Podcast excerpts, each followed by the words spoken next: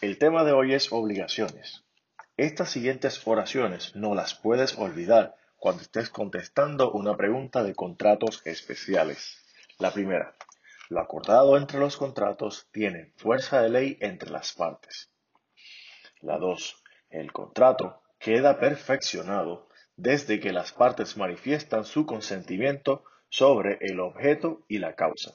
Repetimos, el contrato queda perfeccionado desde que las partes manifiestan su consentimiento sobre el objeto y la causa.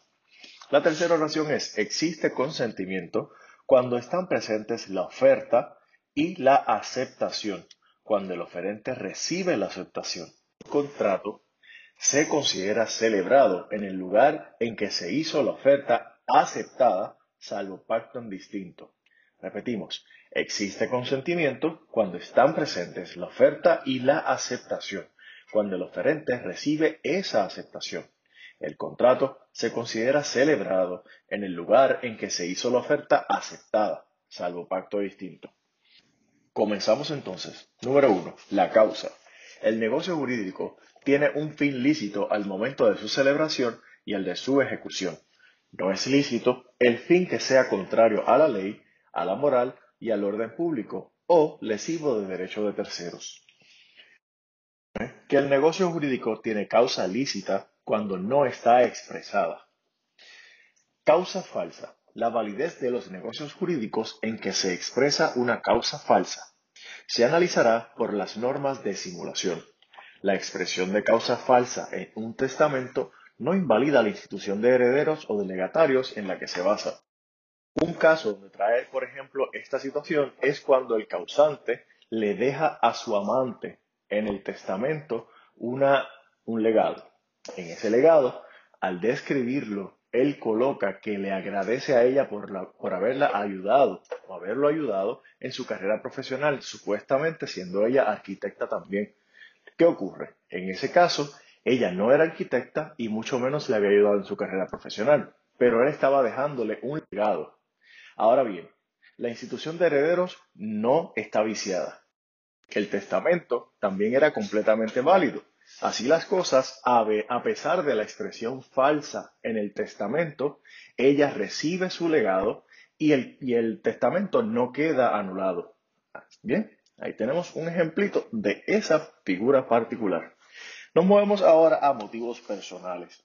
Los motivos personales solo son relevantes al negocio jurídico si integran la declaración de voluntad. Negocios jurídicos abstractos Solo son eficaces los negocios jurídicos abstractos cuando la ley así lo dispone. A. Negocio jurídico abstracto es aquel al que la ley le atribuye efectos con abstracción de la causa. No puede discutirse la existencia o licitud de la causa de un negocio jurídico abstracto hasta que produzca sus efectos.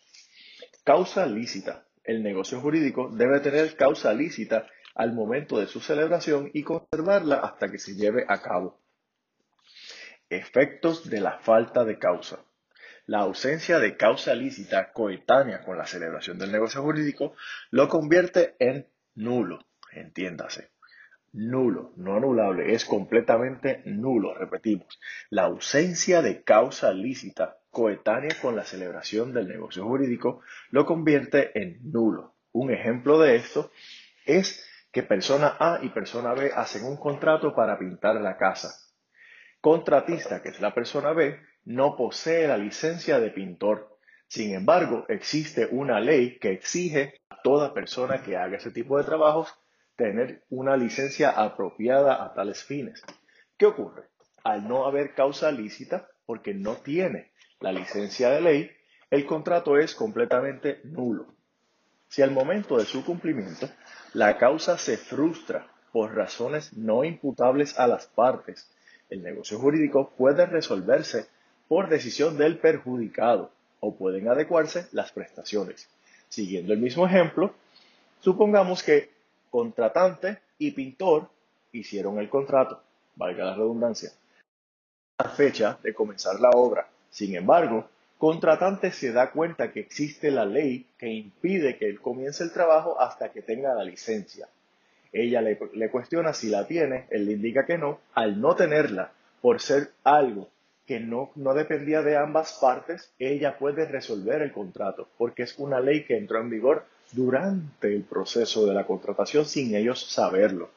Bien, nos movemos ahora a ejemplos de preguntas de reválida.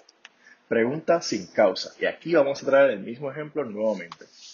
Se preguntó si un pintor que no tenía la certificación requerida por una nueva ley estaba impedido de ejercer el trabajo y como consecuencia el contrato que había firmado con la dueña de la casa no podía realizarse por falta de causa en el contrato. La primera pregunta que no puede faltar, o las primeras oraciones que no pueden faltar, según la recomendación de Shorter, los contratantes pueden establecer pactos, cláusulas y condiciones que tengan por conveniente siempre que no sean contrarios a la ley, la moral, el orden público ni lesivo a derecho de terceros. No existe contrato sino cuando concurre el consentimiento, el objeto y la causa. Tercera oración. Una vez el contrato queda perfeccionado, las partes quedan obligadas a cumplirlo. Nos movemos entonces a la contestación de la pregunta. ¿Es lícita o es ilícita la causa cuando se opone a las leyes, la moral y el orden público, o lesivo derecho de terceros. Un contrato tiene causa ilícita cuando uno de los obligados no puede cumplir con lo pactado por ser contrario a la ley. En ese caso, Pintor no tenía la licencia, por lo tanto, hacer el trabajo era contrario a la ley.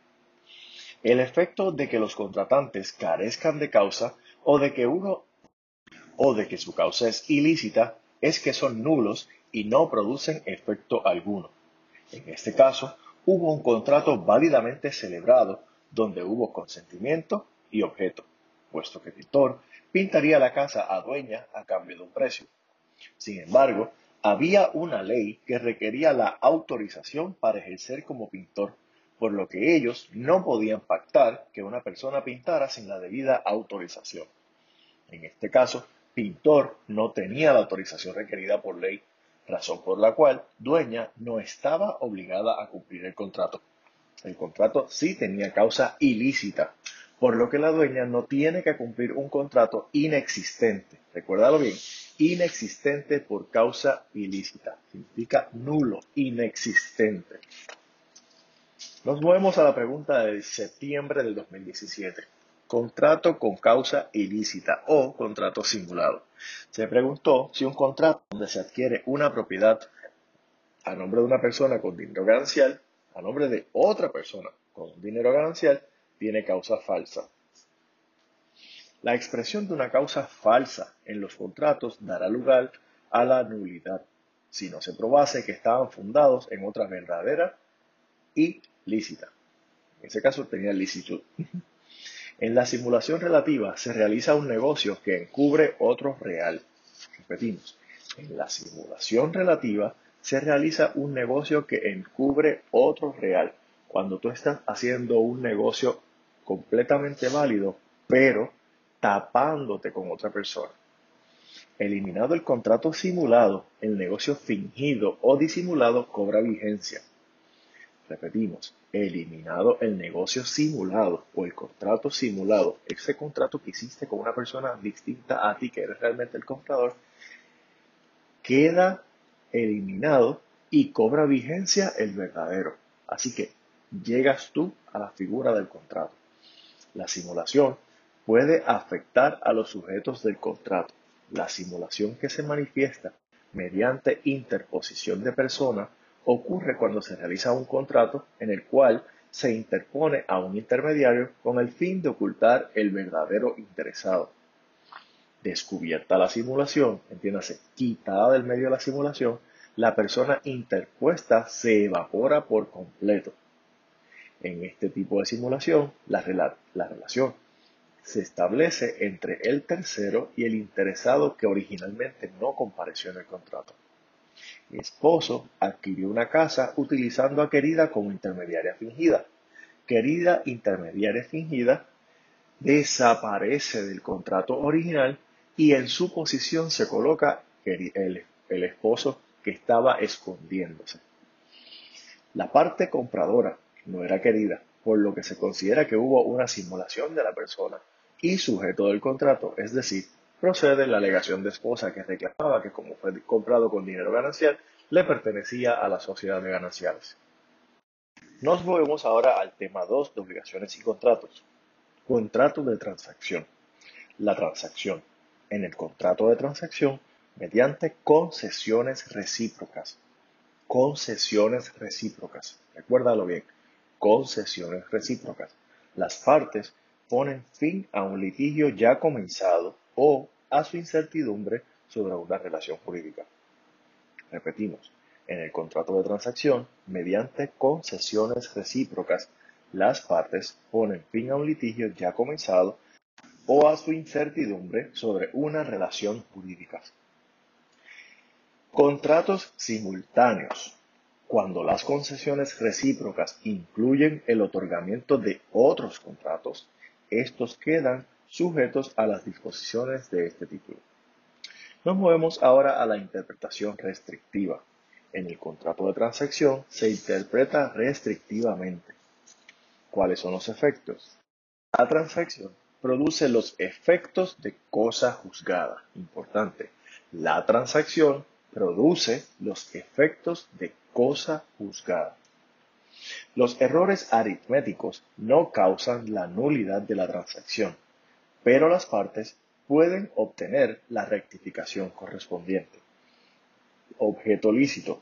Los contratos de transacción no pueden incluir cláusulas relacionadas con leyes imperativas o derechos irrenunciables, con alimentos futuros, ni con cualquier relación o derecho que no sea estrictamente patrimonial.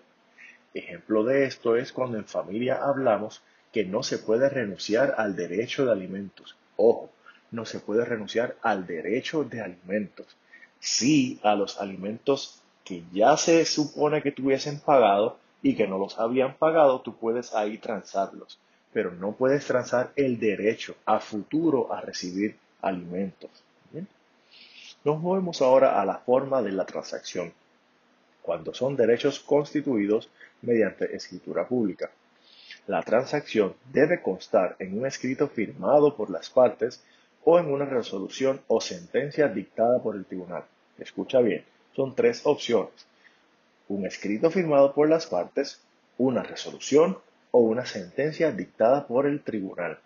Si se refiere a derechos constituidos mediante escritura pública, se requiere la formalidad.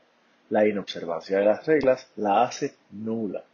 Si es requerido que sea por escritura pública y no se lleva a cabo de esa forma, significa entonces que es nula. Nula, nunca existió. Nula. El pago en finiquito tiene aquellos efectos que la ley establece. Invalidez. Además de las causas que invalidan todo acto jurídico, la transacción es inválida cuando la situación que la genera no corresponde con hechos reales y el litigio o la incertidumbre no hubieran aparecido de haberse conocido la situación real. Incluye títulos total o parcialmente inexistentes. Incluye títulos sobre los cuales se ignora que existe otro mejor. Incluye aspectos sobre los cuales se ignora que ya están resueltos mediante sentencia firme o la efectividad de una prestación es insegura. Ahora nos movemos a preguntas de reválida para este tema. En septiembre del 2015 se preguntó si un acuerdo verbal entre una demandada y demandante antes de la acción había surtido el efecto luego de que la primera proveyera asistencia y pago de medicamentos a la segunda consecuencia de un accidente de la demandante en la casa de la demandada. Contestar la pregunta comienza definiendo el contrato de transacción. La transacción es un contrato mediante el cual las partes, por medio de concesiones recíprocas, evitan la provocación de un pleito o ponen fin al que había comenzado.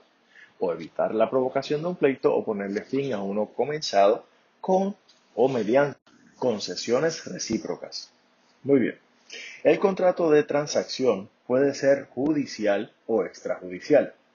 Es extrajudicial cuando antes de comenzar un pleito, las partes convienen en eliminar la controversia mediante un acuerdo antes de comenzar el pleito extrajudicial, antes de comenzar el pleito.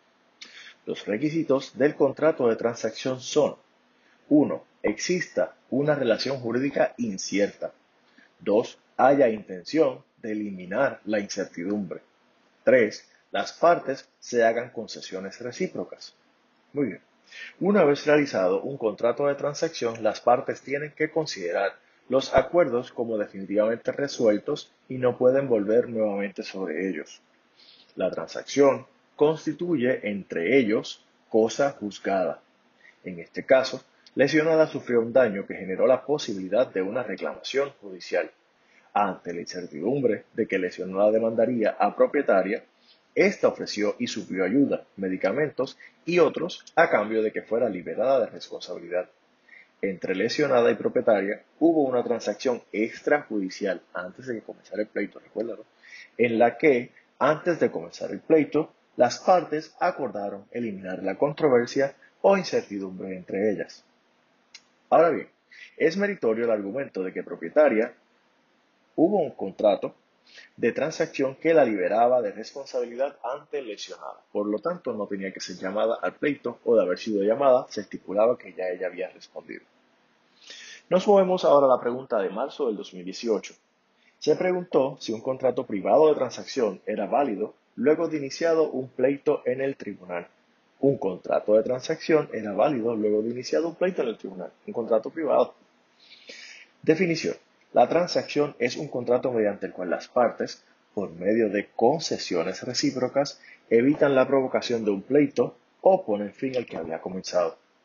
El contrato de transacción extrajudicial opera cuando, antes de comenzar el pleito, las partes convienen eliminar la controversia mediante un acuerdo o existe un pleito pendiente y las partes acuerdan una transacción sin la intervención del tribunal. Así que entonces, contrato de transacción extrajudicial, uno, antes de iniciar el pleito, o dos, pendiente el pleito, las partes fuera del tribunal deciden poner fin al, a, los, a lo que está ocurriendo y entonces se considera una transacción extrajudicial, sin intervención del tribunal.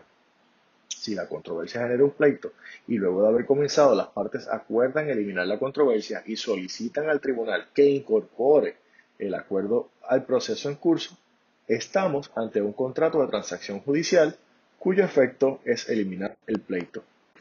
El contrato de transacción tiene que tener consentimiento, objeto y causa. El objeto del mismo es la controversia o relación jurídica incierta litigiosa entre las partes. La causa de este contrato es la eliminación de la controversia mediante recíprocas concesiones. Recuérdalo. La causa es la eliminación de la controversia mediante recíprocas concesiones. Así entonces, de los hechos surge que existe una demanda en el tribunal y, mientras estaba pendiente, hospital y paciente llegaron a un acuerdo que terminaba la incertidumbre sobre si hospital sería declarado responsable ante paciente. En la situación de hechos presentada, el acuerdo fue extrajudicial. Por lo anterior, no se requiere la aprobación judicial para su validez, por lo que es inmeritoria la alegación del cirujano, quien quería que se trajera a la otra parte sin haber hecho ese contrato para que se impidiera la demanda, lo cual era improcedente porque ya se había hecho un contrato de transacción extrajudicial. Transacción extrajudicial fuera del tribunal antes del pleito o comenzado y pendiente fuera del tribunal también toman decisiones a través de contrato de transacción y las llevan al tribunal para que se forme parte del asunto del pleito. Ahora discutiremos el tema 3, que es la prescripción y la caducidad. La prescripción es una defensa que se opone a quien no ejercita un derecho o acción dentro del plazo de tiempo que la ley fija para invocarlo. Las acciones prescriben por el mero lapso del tiempo fijado por ley. Inicio de los plazos de prescripción. Los plazos de prescripción comienzan a transcurrir cuando el legitimado activo conoce o debe conocer la existencia del derecho a reclamar y la identidad de la persona contra quien puede actuar. El desconocimiento del nombre de la persona responsable no impide el ejercicio de la acción. Vamos ahora a movernos al comienzo del decurso prescriptivo. El tiempo de la prescripción comienza a contarse 1. En las acciones para exigir el cumplimiento de una obligación de capital con interés o renta desde el último pago de interés o la renta. 2. En las acciones para exigir el cumplimiento de la obligación declarada por sentencia desde que la sentencia adviene firme. 3. En las acciones para exigir rendición de cuentas desde el día cuando cesan sus cargos a los que deben rendirlas. 4. En las acciones para impugnar los resultados de las cuentas desde el día en que se tuvo conocimiento del resultado. 6. En las acciones para exigir el cumplimiento de obligaciones de tracto sucesivo desde la fecha en que debieron llevarse a cabo cada uno de los actos en ella comprendidos. Séptimo, en las acciones que tienen su origen en actos u omisiones ilícitos repetidos desde que ocurre el daño causado en cada ocasión. Octavo, en las acciones para exigir el pago de salarios y honorarios profesionales desde la terminación de los servicios. Y décimo, o noveno, en las acciones disciplinarias contra los profesionales por la infracción a los cánones de ética que rigen su profesión desde el momento en que la persona que inicia el procedimiento tiene conocimiento o debe tener conocimiento ejerciendo la debida diligencia de las circunstancias que constituyen causa para disciplinar. Ojo, esto es distinto para la profesión jurídica. Requisitos para la prescripción. Una vez vencido el plazo fijado por ley, la prescripción opera si es alegada por alguien que quiere aprovecharse de ella. Esto significa es una defensa afirmativa. Y si es una defensa afirmativa, hay que alegarlo inmediatamente iniciado el pleito. O inclusive en la contestación a la demanda. Los plazos de prescripción no pueden ampliarse por acuerdo de las partes.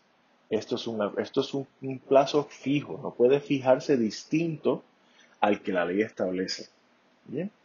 La prescripción opera en perjuicio de las personas naturales y jurídicas en los términos previstos por la ley. Cuando no ocurre la prescripción, la prescripción no ocurre contra las personas que no pueden contratar o accionarse entre sí. Interrupción de la prescripción y su efecto. La prescripción de las acciones se interrumpe 1. Mediante la presentación de la demanda judicial o de la reclamación administrativa o arbitral por el acreedor contra el deudor en resguardo del derecho que le pertenece, y en el caso de las acciones disciplinarias, por la presentación de la queja. 2. Por una reclamación extrajudicial hecha por el acreedor dirigida al deudor. O 3. Por el reconocimiento de la obligación del deudor. Si el deudor reconoce su obligación, se realizó entonces una, una interrupción del plazo prescriptivo.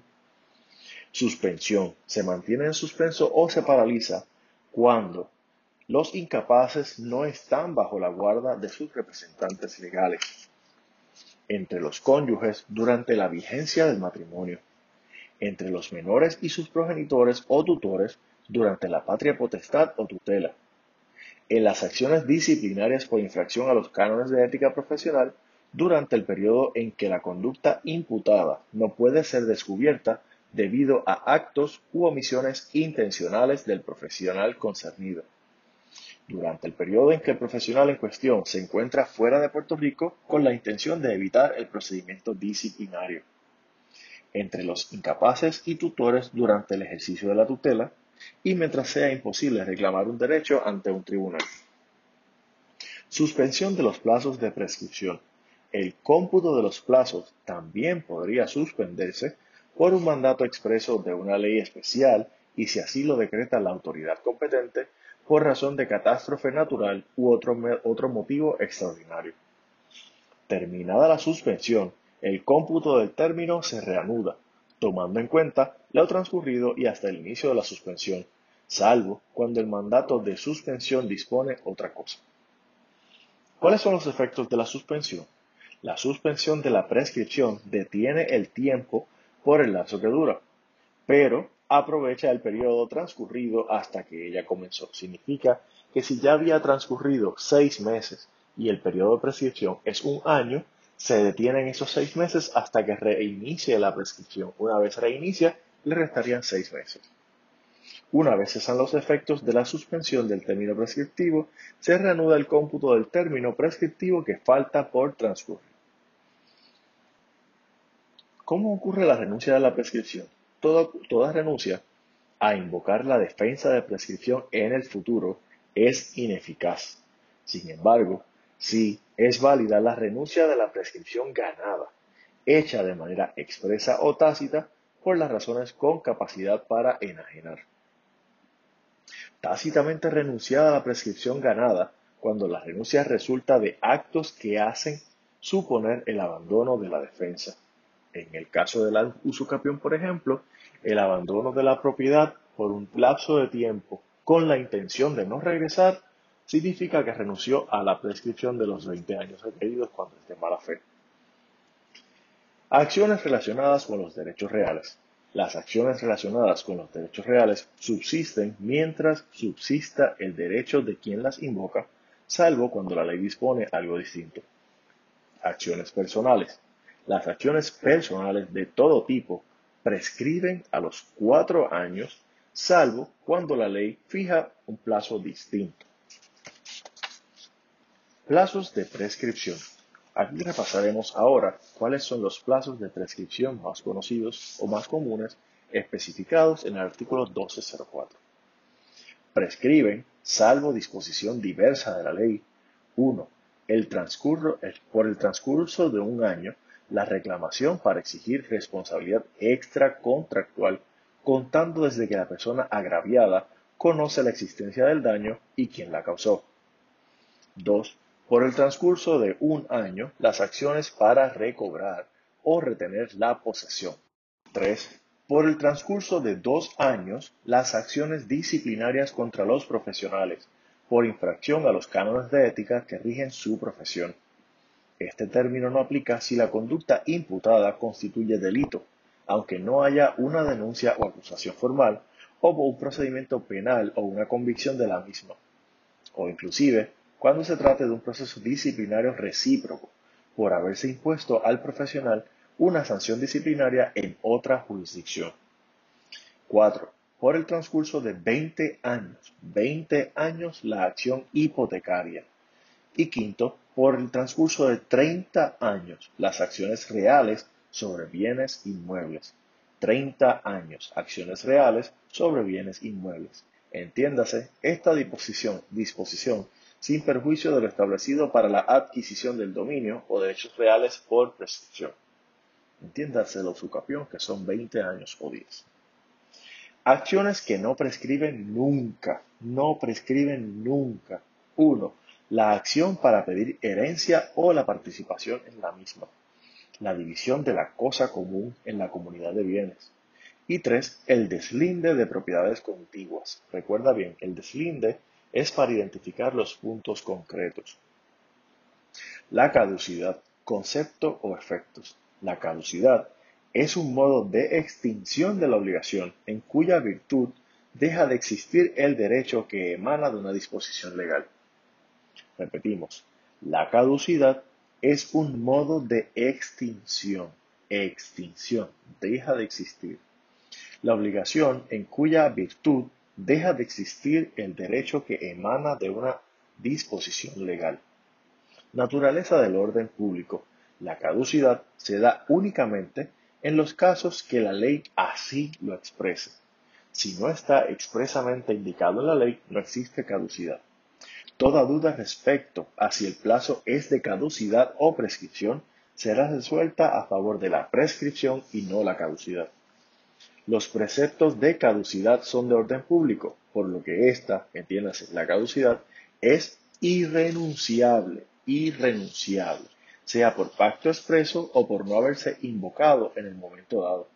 Todo pacto en contrario es nulo y se tiene por no escrito. Es igualmente ineficaz todo pacto que pretenda convertir en un plazo prescriptivo en uno de caducidad. Ahora pregunto, ¿cuándo puede ser invocada la caducidad?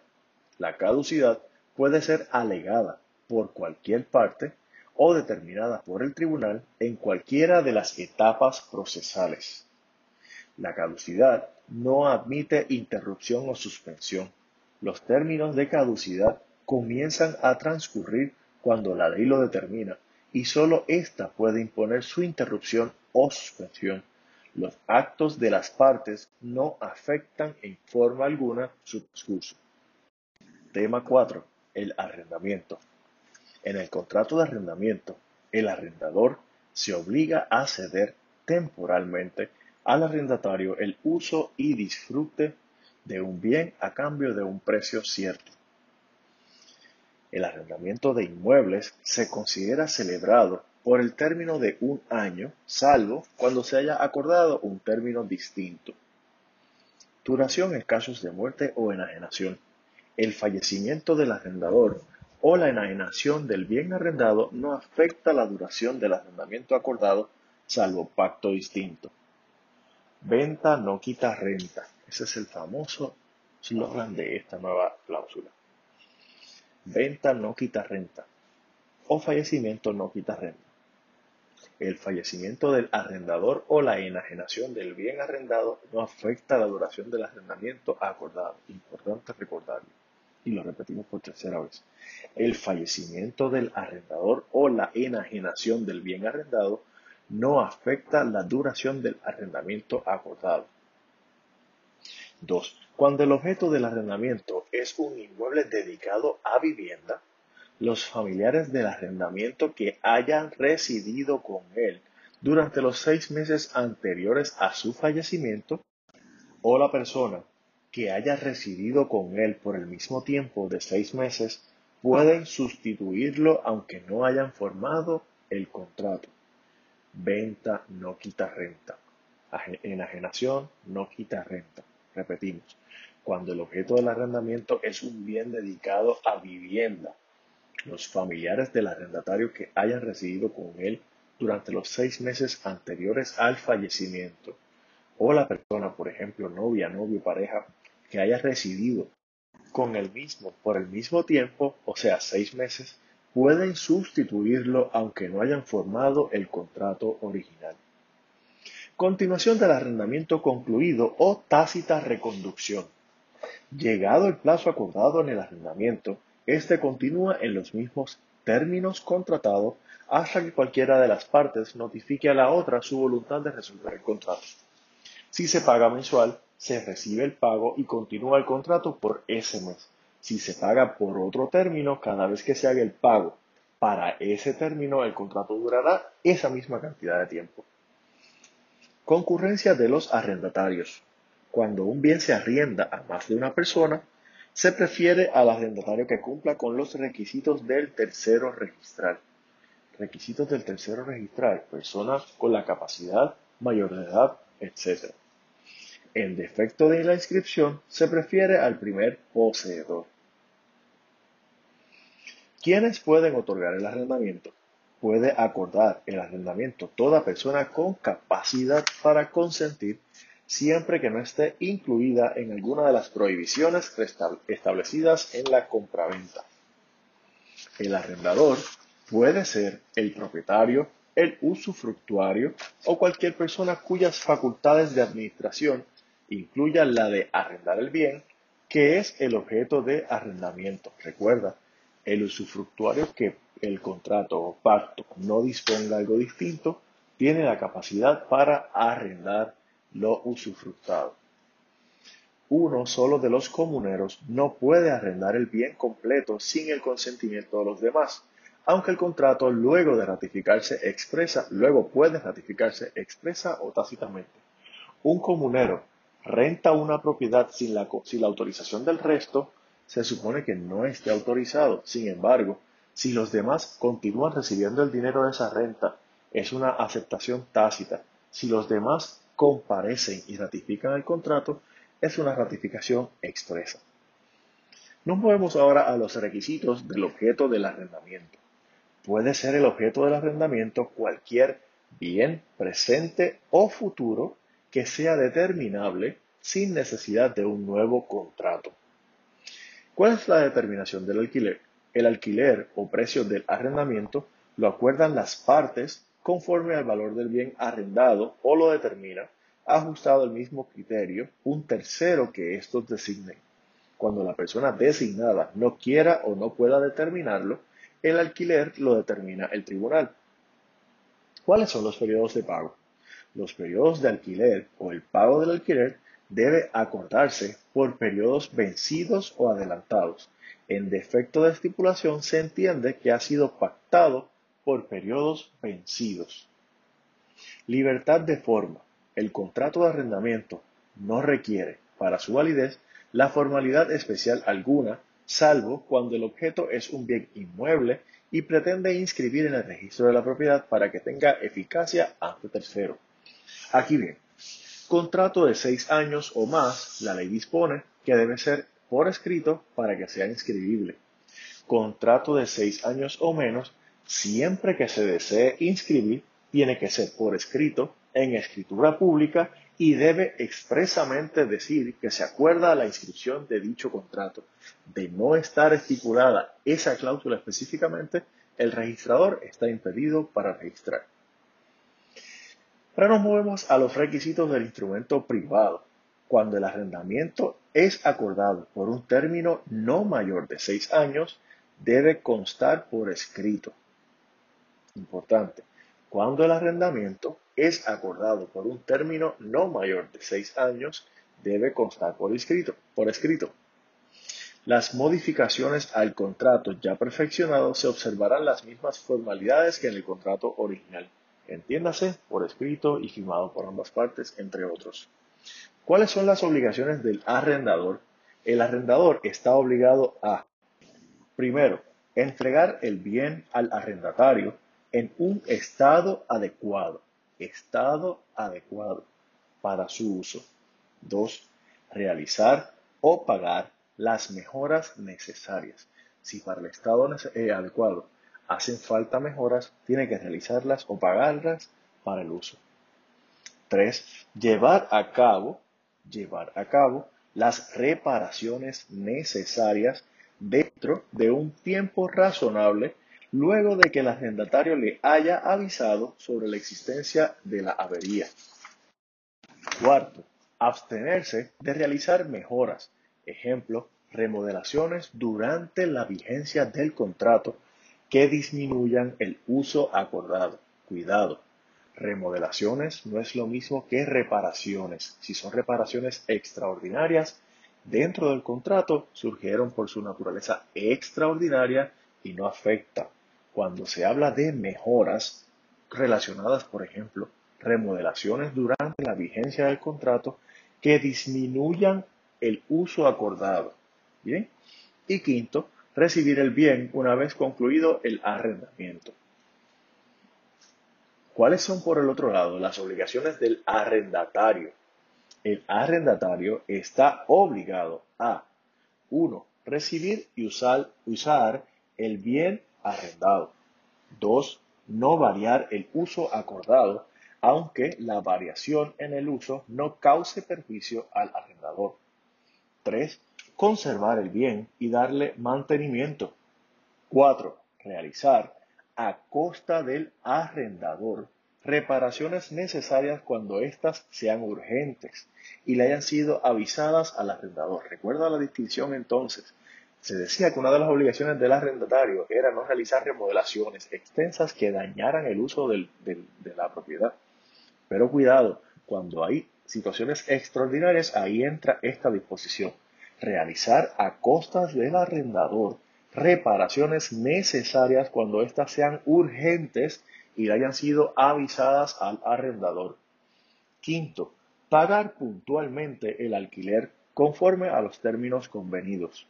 Sexto, pagar puntualmente los suministros, las cargas y las contribuciones propias de la actividad para la cual usa el bien arrendado. Séptimo, avisar al arrendador de cualquier usurpación, perturbación o imposición de servidumbre que se efectúe o intente contra el bien arrendado, así como de cualquier avería o condición que requiera que aquel la repare. Octavo, permitir que el arrendador, por causas justificadas y mediante aviso previo de siete días, inspeccione el bien arrendado. Noveno, desalojar o restituir el bien arrendado una vez termina el arrendamiento en el estado que lo recibió, salvo los deterioros provenientes del transcurso del tiempo y uso ordinario. 10. Entregar al arrendador la constancia de haber cumplido las obligaciones comprendidas en el inciso E. Entiéndase, el alquiler y los, los términos convenidos. 11. Abstenerse de realizar mejoras cuando estén convencionalmente prohibidas. Alteran la sustancia o forma de la cosa arrendada. 3. El arrendador haya pedido justificadamente la restitución del bien arrendado.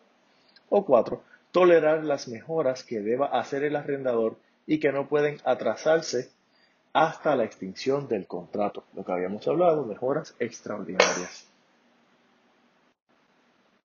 Discutiremos ahora las mejoras útiles o de lujo. Primero, el arrendatario no puede exigir que se le devuelva lo que ha pagado en mejoras útiles ni de lujo que haya realizado en el bien arrendado pero puede retirarlas si la separación no causa daño al bien. Resolución del contrato del arrendador, del arrendamiento por el arrendador.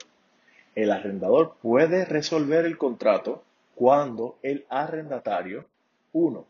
abandona o deja de usar el bien arrendado o varía el uso acordado o varía el uso acordado. Si te renté una casa para vivienda, tiene que ser para vivienda, no la puedes cambiar a negocio, tiene que tener autorización expresa.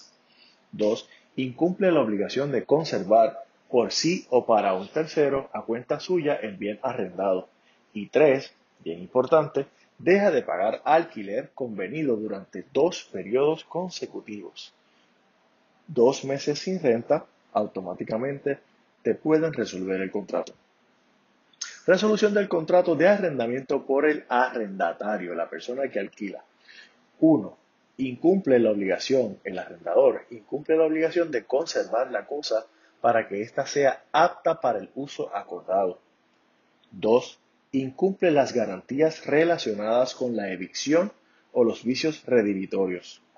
3. Le priva, por razón de las mejoras que efectúa, del uso parcial. Ojo, el arrendatario sí puede alternativamente pedir una rebaja proporcional durante el tiempo de la privación. Vamos a conectar los puntos ahora. Hablamos hace unos minutos que el arrendador no puede, el arrendador no puede realizar mejoras que limiten el uso del arrendatario, a menos que sean extraordinarias. Sin embargo, si decide aún así hacer mejoras que limitan al arrendatario al uso de la propiedad, el arrendatario puede pedir la cancelación del contrato. También, alternativamente, el arrendador puede reducirle el precio del arrendamiento por esa limitación del uso. Esas son las alternativas que tienen en este tipo de, transacciones. Y finalmente concluimos con la resolución anticipada. Las partes, en mutuo acuerdo, pueden acordar la resolución anticipada del arrendamiento. Hasta aquí el tema del arrendamiento ahora el tema 5, el subarrendamiento. Cesión y subarrendamiento. Primero, cuando el contrato de arrendamiento de cosas no tenga prohibido expresamente el subarrendamiento, podrá el arrendatario subarrendar en todo o en parte la cosa arrendada, sin perjuicio de su responsabilidad al cumplimiento del contrato para con el arrendador. Tú subarriendas, pero eres como quiera eh, responsable ante el arrendador. Bien. Segundo, el arrendador solo puede negarse cuando el cesionario o el subarrendatario no tienen las mismas calificaciones económicas que el arrendatario o cuando la actividad o el uso que efectuarán le causen perjuicio económico. Se arrienda una casa para vivienda y quieren convertirla en un negocio que daña lo que es la estructura del negocio esto puede ser una de las causas que el arrendador puede oponerse, aun cuando el contrato no especifique que se puede subarrendar. Tercero, sin perjuicio de sus derechos frente al arrendatario. El arrendador tiene acción directa contra el subarrendatario para cobrarle los cánones adeudados y por cualquier otro incumplimiento. Sin embargo, importante, el arrendatario nunca deja de responderle. Tema 6. El contrato de compraventa. La compraventa es un contrato mediante el cual el vendedor se obliga a transferir al comprador el dominio de un bien mediante el pago de un precio cierto. ¿Cuál es la calificación de la compraventa y la permuta? Cuando parte del precio consiste en dinero y la otra parte o porción de otra cosa o consiste en otra cosa en derecho o derecho, el contrato es de compraventa siempre que el valor del dinero sea igual o mayor que el de la otra cosa o derecho ofrecida. Aplicabilidad de otros tipos contractuales. Las normas de la compraventa se aplican supletoriamente a los contratos que generan la obligación de constituir, modificar o transferir derechos reales sobre cosas o derechos, entre los que se incluyen los títulos de crédito.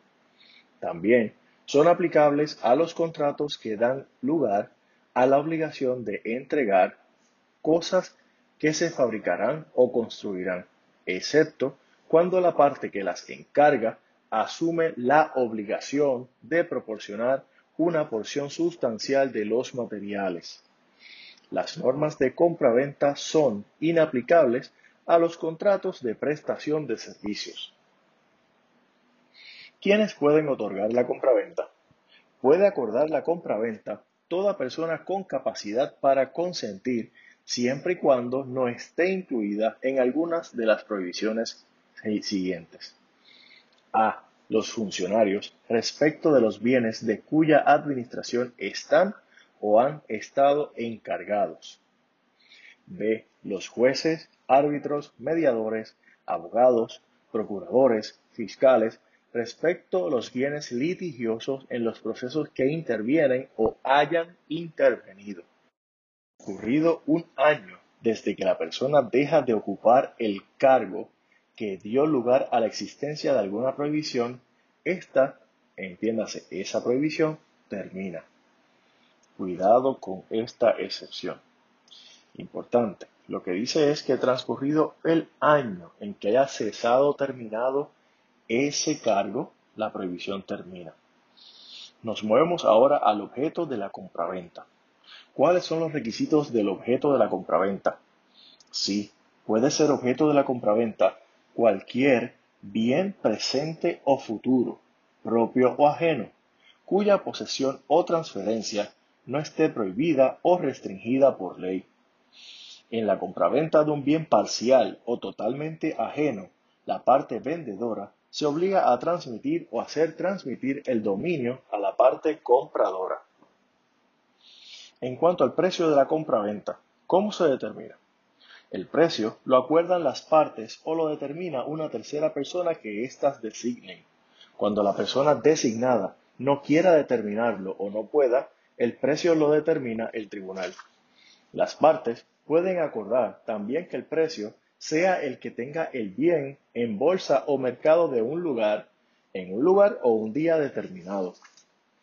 En la compra de bienes que el vendedor vende habitualmente, si las partes no han determinado el precio ni han acordado el modo de determinarlo, rige el precio normalmente establecido por el vendedor. Cuando se trata de bienes que tienen precio de bolsa o mercado, se presume que rigen el del lugar en que debe realizarse la entrega.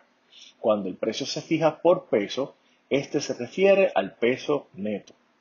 La compraventa es nula nula, inexistente, nula, cuando la determinación del precio se deja al arbitrio de una de las partes. Si el precio no es acordado mutuamente, la transacción es nula. Vamos a hablar ahora de la forma de la compraventa.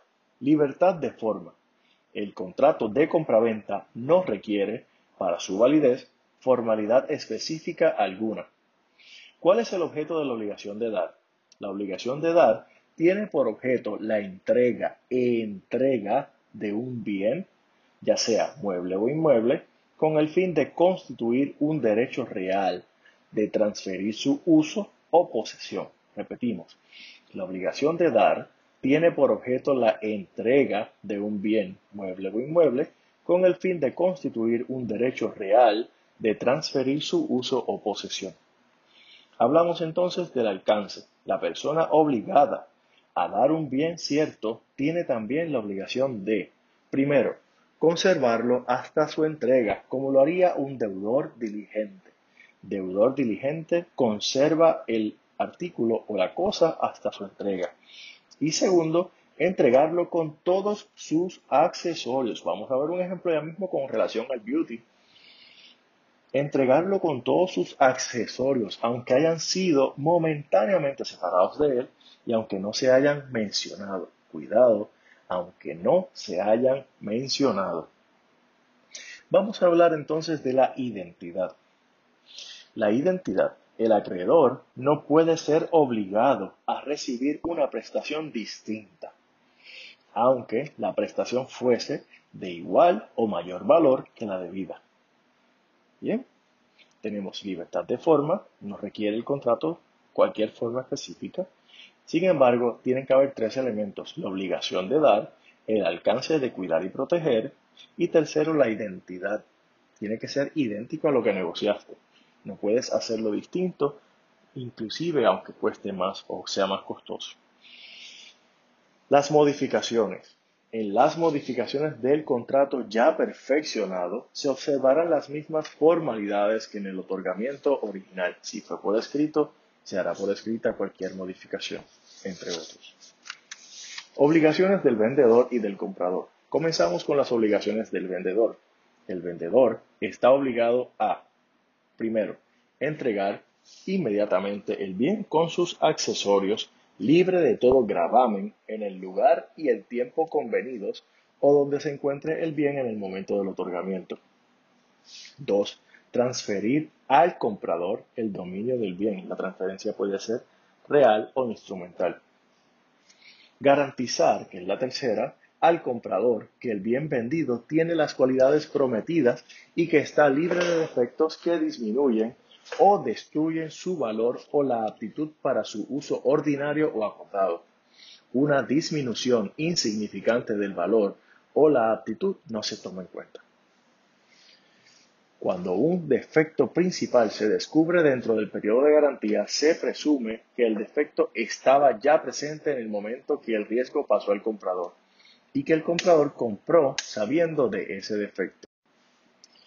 La garantía se extiende durante el tiempo comprendido en el plazo de prescripción de la acción ejercitada por razón de la garantía o durante el tiempo que haya fijado el Departamento de Asuntos del Consumidor o cualquier otra agencia gubernamental. 4. Entregar al comprador todos los documentos que sirven para aprobar el dominio.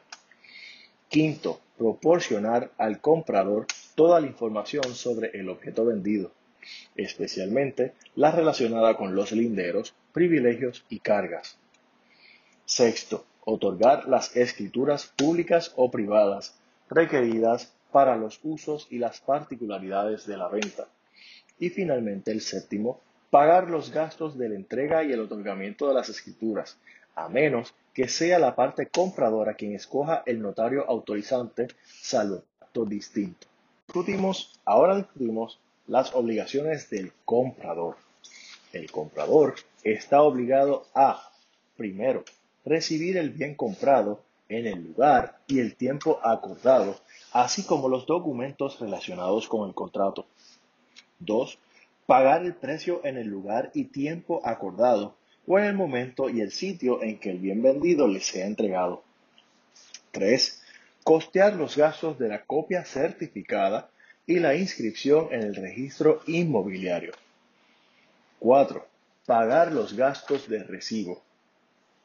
Quinto, entregar o pagar intereses en el momento acordado para efectuar el pago.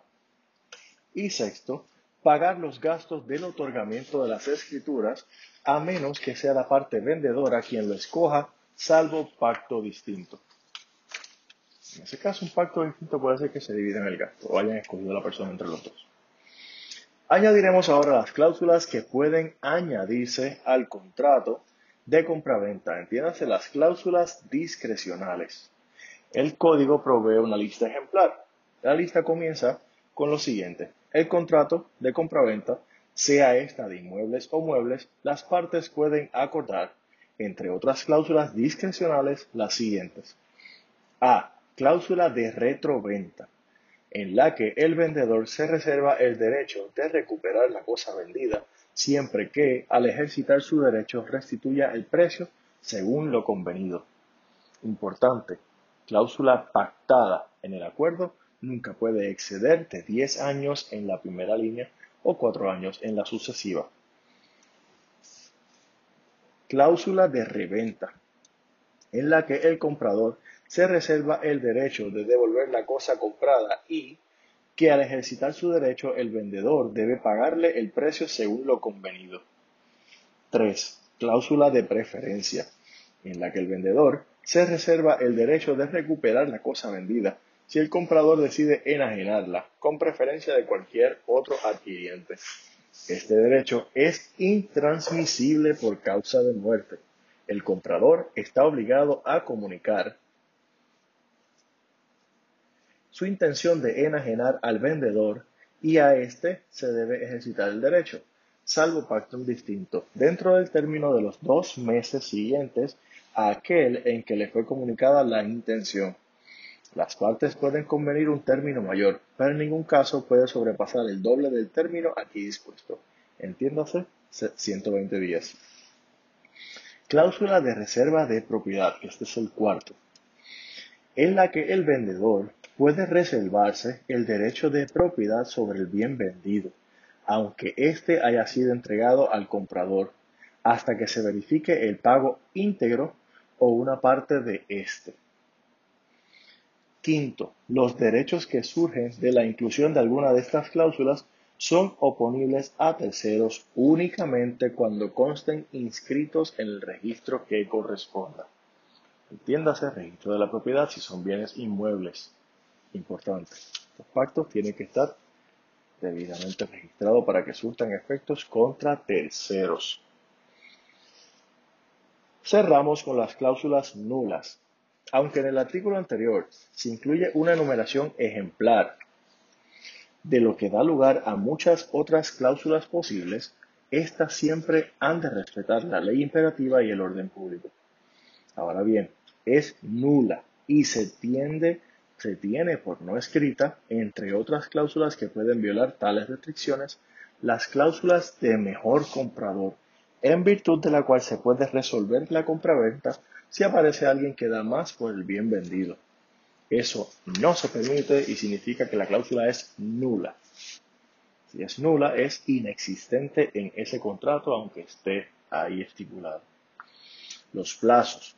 Los pactos permitidos conforme a este capítulo pueden acordarse por un término máximo de cuatro años en el caso de inmueble o máximo de dos años en el caso de los muebles.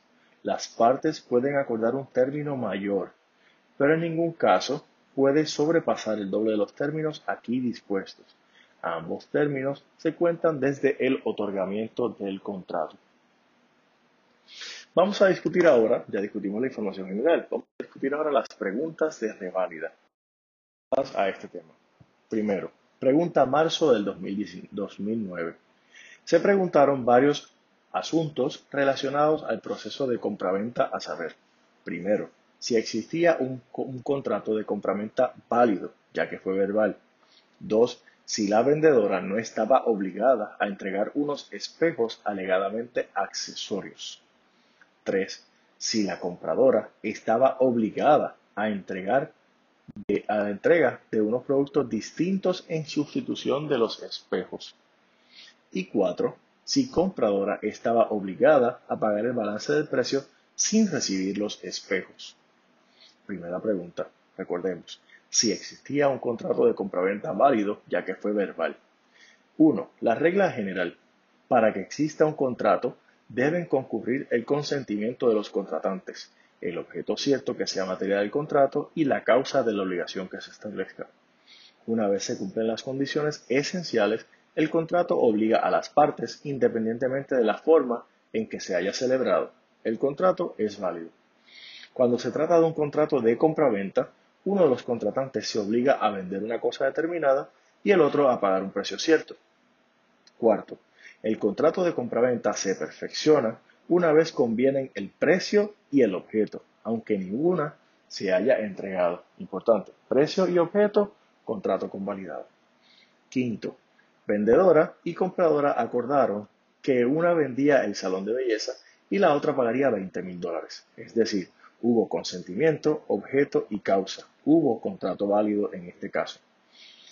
Se perfeccionó un contrato de compraventa válido, por lo que es meritoria la alegación. Sí, existía un contrato de compraventa válido, aunque fuera verbal, y esto por razón de que hubo consentimiento, objeto y causa. Segunda pregunta. ¿La vendedora no estaba obligada a entregar unos espejos alegadamente accesorios? ¿Sí o no? El vendedor está obligado a entregar la cosa vendida en el estado en que estaba al perfeccionarse el contrato. Cuando se trata de una obligación de dar cosa determinada, hay que entregarla con todos sus accesorios. Vendedora acordó entregar el salón de belleza, lo cual es una cosa determinada. Al momento acordado para realizar la entrega, incumplió el acuerdo por haber retirado unos espejos que eran parte del salón de belleza. Ante el reclamo de compradora, vendedora está obligada a entregar los espejos como accesorios parte integral del contrato de compraventa. Pregunta 3. Si una compradora estaba obligada a aceptar la entrega de unos productos distintos en sustitución de los espejos. Vendedora propuso entregarle unos productos que valían más en sustitución de los espejos a la compradora.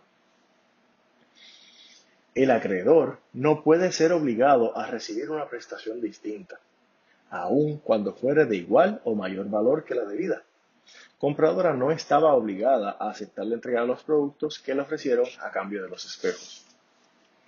Y ahora vamos a la pregunta 4. Si compradora estaba obligada a pagar el balance del precio sin recibir los espejos. La norma sobre exención de contrato no cumplido establece que ninguna parte puede exigir el cumplimiento de la obligación sin antes cumplir o intentar cumplir su propia obligación. En la situación de hechos presentada, vendedora incumplió con su obligación de entregar íntegramente la prestación debida, por lo que no podía obligar a la compradora a pagar el balance acordado. Hasta aquí el tema del contrato de opción de compraventa. Tema 7. Compraventa a precio alzado versus compraventa por unidad de medida. Compraventa a precio alzado. Cuando el objeto de la compraventa es una finca y el precio ha sido acordado alzadamente, no puede haber aumento o disminución del precio, aunque resulte mayor o menor cabida. Ejemplo de esto es cuando compras una finca por 50 mil dólares y aparentemente es de una o dos cuerdas. Cuando mides, después de haberla comprado, resulta que tenía 1.5 cuerdas. ¿Qué significa eso? Que compraste menos terreno de lo que pensaste que habías comprado, pero como fue por precio alzado, un precio fijo por la cantidad que había ahí disponible, no tienes forma de corregirlo o no puedes cancelar el contrato. Muy bien. Nos movemos a la consecuencia de la compraventa por unidad de medida. Cuando el precio de una finca es acordado por unidad de medida de superficie o por la calidad del terreno, el precio es el que resulta de la superficie o calidad reales, y las partes pueden reclamarse entre sí el correspondiente ajuste en el precio. La diferencia del contrato de precio alzado es que en este caso, el contrato de medida, tú mides el terreno o la calidad y ahí sí puedes reclamar. Ahora bien, si la superficie o la calidad exceden el 5% de lo expresado en el contrato, la parte compradora tiene derecho a resolver la compraventa. Si resulta que la diferencia en cabida es mayor al 5% de lo originalmente pactada, tú puedes como comprador resolver el contrato. Vamos a discutir ahora preguntas de reválida. La primera es la de marzo del 2003, pregunta 2.2. En este se preguntó si el vendedor responde a comprador por la diferencia en cabida por la compra de una finca. Para determinar si propietario responde a comprador por la diferencia de cabida, hay que ver si la compraventa fue a precio alzado o por unidad de medida. En la venta de un inmueble hecha por precio alzado, no tiene lugar el aumento o disminución, aunque resulte mayor o menor, cabida de la expresada en el contrato. La gana o la pierde el comprador o vendedor según el caso. El comprador puede resolver el contrato o pedir una disminución en el precio únicamente cuando el vendedor no pueda entregar todo lo que abarque los linderos. El registro de la propiedad no garantiza cabida, excepto en el régimen de propiedad horizontal. Propietario entregó a comprador la finca en su totalidad a cambio de un precio alzado, por lo que comprador no puede reclamar la diferencia en cabida. La acción que instó comprador prescribe a los seis meses desde la entrega. La acción de comprador contra propietario es inmeritoria. Nos movemos ahora al tema 8 del contrato no cumplido. En los contratos con prestaciones recíprocas, una de las partes sí puede negarse a cumplir mientras la otra parte no cumpla su contraprestación u ofrezca cumplirla. La excepción no procede si la contraprestación debida por el demandante debe cumplirse luego de la prestación que está a cargo del excepcionante. Si la contraprestación se cumple en forma parcial o defectuosa, el excepcionante puede reducir su prestación en proporción a lo que sigue adudando el demandante. La pregunta de marzo del 2009 indicó, si una compradora por contrato venía obligada a pagar el balance del precio de compraventa cuando la vendedora no le había entregado la totalidad de lo originalmente ofrecido. La norma general sobre la excepción de contrato no cumplido establece que ninguna parte puede exigir el cumplimiento de la obligación sin antes cumplir o intentar cumplir su propia obligación. En la situación de hechos presentada, vendedora incumplió con su obligación de entregar íntegramente la prestación debida, por lo que no podía obligar a la compradora a pagar el balance del precio acordado. Por lo tanto, es inmeritoria la alegación. Aquí también debemos resaltar, en los contratos con prestaciones recíprocas, una de las partes sí puede negarse a cumplir mientras la otra no cumple su contraprestación o u ofrezca cumplirla. Tema 9. Facultad implícita para la resolución del contrato de obligaciones recíprocas.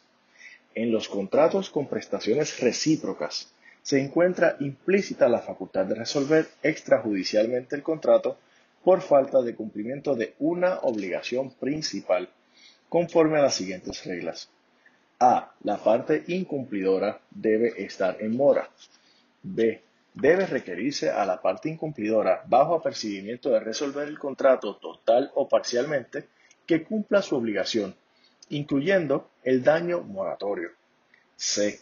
Las prestaciones parcialmente cumplidas no se resuelven y quedan firmes. 4. O D. La resolución opera al momento de vencer el requerimiento. E. La resolución produce el efecto previsto de este código para la condición resolutoria cumplida. F. Puede reclamarse el cumplimiento y resarcimiento de los daños. Estas reglas se aplican en lo pertinente, incluso a los casos de imposibilidad de cumplimiento sobreviviente y no culpable. Pregunta de revalida del 2010, septiembre del 2010.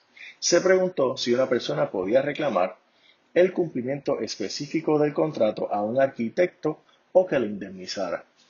El perjudicado podrá escoger entre exigir el cumplimiento o la resolución del contrato o la obligación, con el resarcimiento de daños y el abono de intereses en ambos casos.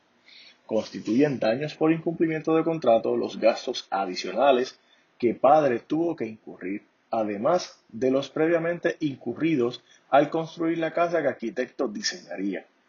Es meritoria la petición de padre para que se le indemnice el pago de los gastos que incurrió a consecuencia de la negativa del arquitecto en cumplir con lo pactado. La pregunta de marzo del 2017 cuestionó sobre el cumplimiento de su contrato o de un contrato y los daños y perjuicios que esto conlleva. 1. Los contratos, una vez perfeccionados, obligan al cumplimiento del expresamente pactado.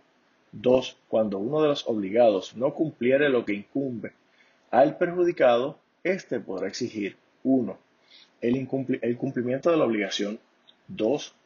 La resolución de la obligación y 3. El, el resarcimiento de los daños en ambos casos. Tercero, el hecho de que un demandante alegue incumplimiento de contrato y tenga el remedio adecuado por vía de daños y perjuicios no le impide tratar de obtener el cumplimiento del contrato. La obligación principal era proveer guardias de seguridad con licencia para ello. Seguridad eh, cumplió con su obligación. Al cancelar el contrato antes del vencimiento, Corporación incumplió. Seguridad podría reclamar el cumplimiento específico y procedía que Seguridad también solicitara daños. Vamos a discutir ahora el tema 10, el contrato de depósito. En el contrato de depósito, el depositario se obliga a recibir un bien para custodiarlo y restituirlo con sus frutos cuando lo solicite el depositante. Recuerden, es solamente depósito, no se, no se permite uso u otro. Al convertirse en uso u, otro, u otra figura, cambia la figura del contrato de depósito. Aplicabilidad. Las disposiciones de este capítulo no son aplicables al depósito bancario. Tampoco son aplicables a aquellos depósitos necesarios que se rigen por leyes especiales. Depósito irregular. Cuando el depositante autoriza que el depositario use el bien, el depósito se convierte en comodato o en préstamo según las circunstancias. Lo que hablamos ahora. Carácter oneroso. El depósito se presume oneroso. El depósito se presume oneroso. Determinación del precio. Cuando el precio del depósito no ha sido acordado, se determina por las tarifas usuales y a falta de estas por el tribunal. Legitimación del depositante. El depositante puede ser cualquier persona que tenga la posesión del bien. Legitimación de quien restituye el bien depositado. La restitución debe hacerse por el depositante o el tercero en cuyo favor se hizo el depósito. En el momento de la restitución, el depositario no puede exigir al depositante ni al tercero en cuyo favor se ha hecho el depósito que pruebe ser el dueño de la cosa depositada. Cuando se ha hecho el depósito en favor de un tercero, éste debe consentir la restitución a cualquiera otro, incluido el depositante. Obligación del depositado, el depositario y el depositante. Obligaciones del depositario. El depositario está obligado a guardar el bien con la diligencia que exija la naturaleza del bien o la que corresponda a su profesión y tomar los cuidados especiales acordados con el depositante. No usar el bien que guarda. Restituir el bien con sus frutos cuando le sea requerido. Restituir el bien en el lugar donde está depositado. Guardar discreción sobre el contenido del depósito avisar inmediatamente al depositante cuando lo guarda, cuando lo que guarda requiere gastos extraordinarios y pagar aquellos gastos que no admiten demora. Nos movemos ahora a la contraparte que son las obligaciones del depositante. El depositante está obligado a, primero, pagar cuando el depósito es oneroso el precio del depósito. Recuerda que el depósito siempre se presume oneroso. B pagar cuando el depósito es gratuito los gastos en que el depositario haya incurrido para guardar y restituir el bien. Tercero, pagar cuando la guarda lo requiera los gastos extraordinarios que haya consentido o aquellos en los que por no admitir demora haya incurrido el depositario. Recibir el bien si el depósito es gratuito en el momento cuando lo requiera el depositario. Nos movemos ahora al derecho de retención el depositario sí puede retener la cosa depositada hasta el completo pago de lo que se le deba por razón del depósito. Nos movemos al tema 11, la novación. La novación es la sustitución de una obligación previa por una nueva obligación, la cual extingue la primera, se sustituye y se extingue. Formas de novar las obligaciones. Las obligaciones pueden novarse mediante A la variación de su objeto o sus condiciones. B. La sustitución del antiguo deudor por otro, de modo que el primero queda liberado por el acreedor. queda liberado por el acreedor. Significa que tuvo consentimiento de éste. Tercero, o C, la sustitución del antiguo acreedor por otro, de manera que el deudor queda vinculado a él por una nueva obligación y liberado respecto al antiguo. Requisitos para la extensión de la obligación mediante ocurrencia de innovación. Para que una obligación quede extinguida por otra que le sustituya, es preciso que así se declare terminantemente y que ambas sean totalmente incompatibles. Novación por expromisión. La novación que consiste en la sustitución de un nuevo deudor en lugar del original sí puede hacerse sin consentimiento del deudor, pero no sin consentimiento del acreedor. Esto ocurre mucho con las hipotecas. Novación por delegación. Cuando el consentimiento del acreedor se sustituye al deudor por otro nuevo, el segundo es delegado del primero, quien en consecuencia queda libre. Recuerda que para sustituir al deudor tiene que haber autorización del acreedor y solamente en esta circunstancia es que entonces queda relevado o libre el primer deudor. La insolvencia del nuevo deudor que ha sido aceptado por el acreedor no hace revivir la acción del acreedor contra el deudor primitivo, salvo que dicha insolvencia haya sido anterior y pública o conocida del deudor al delegar la deuda original. Efecto de la innovación sobre las obligaciones accesorias. Novada la obligación principal, solo pueden subsistir las obligaciones accesorias en cuanto aprovechan a terceros que no han prestado su consentimiento y si el acreedor y el deudor convienen, expresamente se reserva. Nulidad de la obligación inicial. La novación es nula si lo es también la obligación inicial, salvo cuando la cláusula de nulidad solo pueda invocarla el deudor o cuando se convaliden los actos nulos en su origen. Si la nueva obligación es nula, pero no existe defecto alguno en lo original o en la inicial, la primera resurge, salvo en lo que afecte a terceros protegidos por ley. Tema 12. Cláusula penal. La cláusula penal sí puede ser pactada por los contratantes con el propósito de evitar el incumplimiento parcial o el retraso del cumplimiento en la obligación principal. La cláusula penal sí se interpreta restrictivamente con lo que dice la cláusula. El tribunal sí tiene la facultad para reducir las penas en una cláusula penal en casos de extrema desproporción económica entre la pena y la prestación. Tema 13. Obligación de hacer y obligación de no hacer. La obligación de hacer es aquella cuyo objeto realiza o consiste en realizar un acto.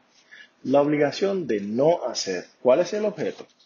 La obligación de no hacer impone al deudor el deber de abstenerse a realizar algo que, de no existir la prohibición, podría hacer libremente, o el deber de tolerar una actividad ajena. Finalmente nos vamos con el incumplimiento.